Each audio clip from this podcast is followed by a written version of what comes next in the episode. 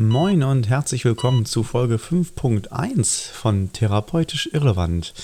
Ja, äh, warte mal, warum überhaupt Folge 5.1, fragst du dich jetzt vielleicht. Ich habe mir ein paar Gedanken gemacht und bin zu dem Schluss gekommen, ein kleines Special zu produzieren, in dem ich über das rede, was mir am meisten liegt, das Kniegelenk. Und zugegeben, über dieses Gelenk zu quatschen, ohne sich groß vorzubereiten vorher, das wäre dann doch sehr übers Knie gebrochen. okay, schlechter Wortwitz. Check. Daher konzentriere ich mich auf das, womit wir uns alle irgendwann einmal auseinandersetzen müssen, nämlich mit dem Gelenkverschleiß bzw. als Fachbegriff mit der Arthrose. In meiner Klinik besitzt ein Großteil meiner Patienten altersbedingt ein oder mehrere verschlissene Gelenke und der Begriff Arthrose ist dort jedem bekannt und somit Teil meiner Arbeit. Da wir bei uns auch Patienten mit künstlichen Gelenken versorgen und so der Arthrose den Kampf ansagen, betreue ich auch diese Phase nach der Operation. Darauf habe ich mich durch das Besuchen mehrerer Kongresse und Fortbildungen spezialisiert. Diese Folge bildet nun also den Auftakt einer sogenannten Triologie und soll sich mit der Phase vor der Operation befassen, während ich in der nächsten Folge ein wenig über die Operation an sich sowie die Techniken reden werde und zu guter Letzt in Teil 3 die therapeutische Betreuung postoperativ, also nach der Operation, ansprechen möchte. Los geht's also mit Teil 1. Lass mich dir also erstmal erklären, was es mit dem Begriff Arthrose genau auf sich hat. Wir alle bewegen uns tagtäglich und beanspruchen unsere Gelenke und das ist auch völlig normal so. Die einen von uns nutzen sie aber vielleicht mehr als die anderen, zum Beispiel beim Sport oder sogar bei der Arbeit. Gelenke sind natürlich darauf ausgelegt, Bewegung zu ermöglichen und Belastung auszuhalten. Allerdings ist es immer eine Frage der Intensität. Denn Hochleistungssportler belasten Gelenke ganz anders als Büromitarbeiter, die nach Feierabend vielleicht noch ins Fitnessstudio gehen. Es gibt viele Risikofaktoren, die eine Arthrose begünstigen. Hierzu zählt auch Übergewicht. Hinzu kommt, dass sie einfach immer älter werden oder eine Adaption der Gelenke, also Stichwort Evolution, noch nicht so richtig stattgefunden hat. Im Jahr 1900 hatten Menschen in Deutschland noch eine Lebenserwartung von ca. 46 Jahren bei Männern und 52 Jahren bei Frauen. 1970, also vor 50 Jahren, waren es bereits 67 Jahre bei den Männern und 73 Jahre bei den Frauen. Und nächstes Jahr wird ein Mann, der dann geboren wird, ca. 79 Jahre Lebenszeit haben, während die Frau 84 Jahre vor sich hat. Und das finde ich schon enorm. Und unsere Gelenke, die werden uns das auch danken. Nicht. Ab dem 60. Lebensjahr hat rund die Hälfte aller Frauen mit der Diagnose Kniearthrose zu tun. Aber auch die Männer trifft es mit einem Drittel. Und jetzt müsst ihr euch mal vorstellen, dass allein in Deutschland 150.000 Knieprothesen pro Jahr verbaut werden. Tendenz steigend. Wir reden nur von Knieprothesen, nicht von Hüfte, nicht von Schulter. Das ist eine Zahl, die muss man sich mal auf der Zunge zergehen lassen.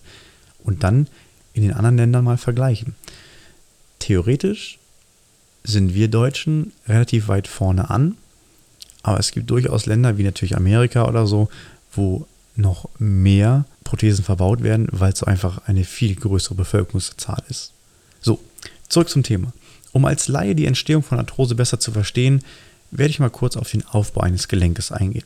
Klar, jeder weiß, dass ein Gelenk immer zwei Partner voraussetzt und jeder Gelenkpartner, also jeder Knochenteil, hat an seinem Ende eine Gelenkfläche, die aus Knorpel besteht, beziehungsweise die, aus, die von Knorpel überzogen ist. Zwischen diesen Gelenkflächen dieser beiden Knochenpartner befindet sich der sogenannte Gelenkspalt. In diesem Gelenkspalt ist ein Flüssigkeitsfilm vorhanden, der im Gelenk produziert wird und dieser ermöglicht einen reibungslosen Ablauf. Ja, das war schon wieder ein schlechtes Wortspiel. So ist dieser Spalt zu Beginn der Erkrankung noch über 4 mm breit und zum Ende hin weniger als 2 mm. Der Anfang einer Arthrose ist immer ein Schaden am Knorpel. Und dieser Schaden muss nicht einmal direkt tief in den Knorpel hineingehen, sondern kann auch nur oberflächlich sein. Wichtig, solange nur der Knorpel beschädigt ist, ist es keine Arthrose. Erst wenn Knorpel defekt ist und die Knochenstrukturen darunter sich verdichtet haben, aufgrund der, des zunehmenden Drucks, dann spricht man von Arthrose. Typischerweise erkennt man diese Veränderungen auf einem Röntgenbild ganz gut anhand der weißen leuchtenden Ränder am Gelenkspalt. Eine Arthrose wird in mehrere Stadien eingeteilt. In dem letzten Stadium reibt Knochen wirklich auf Knochen und es entstehen sogenannte Osteophyten, also Knochenerweiterung, Knochenneubildung, die auch zur Entzündung im Gelenk führen können und das Knie an sich von außen erkennbar dicker wirken lassen. Viele Patienten beschreiben mir auch ein deutlich hörbares Knarzen im Gelenk. Also, die beschreiben es mir zwar, aber brauchen sie eigentlich nicht, weil ich höre es halt aus drei Meter Entfernung. Äh, das ist dann wirklich das sichere Zeichen, dass Knochen auf Knochen reibt und die Arthrose im vollen Gange ist. Die Entwicklung einer Arthrose ist aber von Mensch zu Mensch unterschiedlich. Es gibt durchaus Patienten, die von einem schleichenden Verlauf berichten, bei dem das Gelenk mal mehr, mal weniger wehtut, aber die Patienten meist noch lange zurechtkommen, ohne sich operieren zu lassen.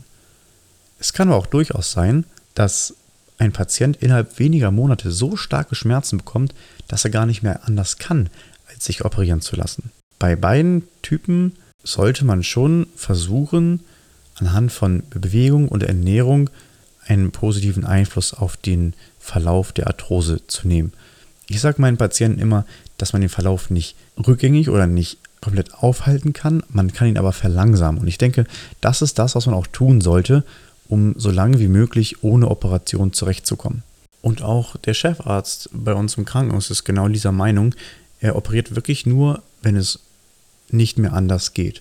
Es ist ja auch so, dass jede Operation ein Eingriff in das körpereigene System ist und je nach Nebenerkrankung, die ein älterer Patient immer meistens mit sich bringt, äh, ist eine Operation auch nicht ganz ungefährlich. Und deswegen finde ich das echt super, dass wir dadurch dann auch die Möglichkeit haben, den Patienten konservativ, also ohne Operation noch zu behandeln und dem Patienten eine Linderung zu bringen, ohne dass er gleich auf den OP-Tisch muss.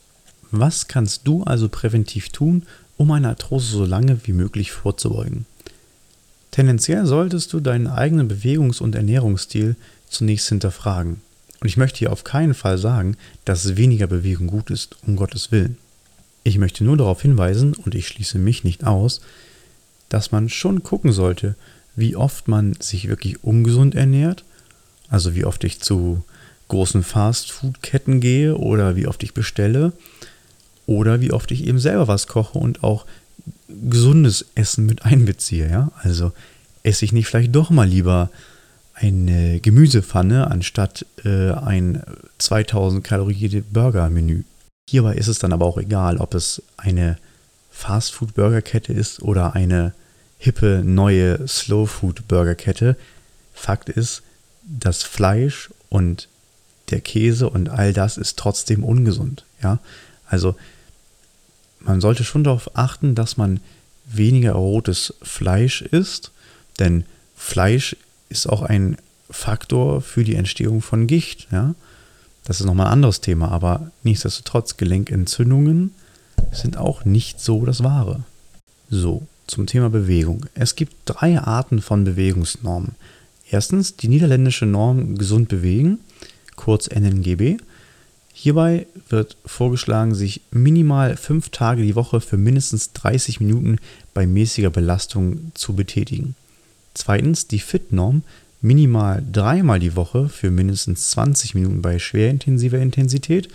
Und drittens die Kombinorm, bei der eine selbstgewählte Kombination aus beiden eben genannten Formen genutzt wird. Das bedeutet jetzt nicht, dass du irgendwie, wenn du nicht Mitglied im Fitnessstudio bist, äh, dir eine teure Mitgliedschaft jetzt angedeihen lassen sollst, sondern es heißt einfach nur, dass du überlegen solltest, wie du in deinen Alltag eine gewisse Bewegung einbauen kannst. Das geht ja schon los, wenn du einen Bürojob hast und du sitzt den ganzen Tag, dass du einfach überlegst, okay, wie kann ich eine aktive Mittagspause gestalten, wie kann ich zwischendurch mal vielleicht auch im Stehen arbeiten, wie kann ich einfach die Belastung der Gelenke ändern, damit eben nicht eine Überbelastung auf die immer und immer wieder gleiche Weise geschieht. Als ich damals mein Studium gemacht habe, haben meine Kollegen und ich zusammengesessen und uns auch mit dem Thema Hüft- und Kniearthrose befasst und wir haben eine Leitlinie aus dem Holländischen gefunden, in der geschrieben stand, dass Muskelkräftigung, Lauftraining, funktionelle Übungen, aber auch Balance- und Propriozeptionsübungen, also Übungen, die die Rezeptoren im Gelenk schulen, gut und wichtig sind, um den Krankheitsverlauf der Arthrose einzudämmen. So, zum Schluss noch ein kleines Fazit nach diesen, ja, gut 10 Minuten. Natürlich erfordert es Disziplin, konsequent zu sein und auf das zu achten, was man isst oder wie viel Bewegung man hat. Da es aber die eigene Gesundheit ist, denke ich, sollte man nicht zu Larifari damit umgehen. Es sagt ja keiner, dass du ab jetzt siebenmal die Woche zum Sport gehen sollst oder eine teure Mitgliedschaft im Fitnessstudio notwendig ist, damit du gesund bleibst. Aber es wird sich garantiert eine Möglichkeit finden, deinen Alltag mit etwas Bewegung zu versehen, ob es nun Fahrradfahren ist, Joggen, Spazieren oder beispielsweise Schwimmen. Das soll es dann für heute auch gewesen sein. Ich freue mich auf Folge 5.2, denn da geht es dann um die Operation an sich, die Techniken und Prothesen, die verwendet werden und sage daher bis in zwei Wochen also bleibt gesund.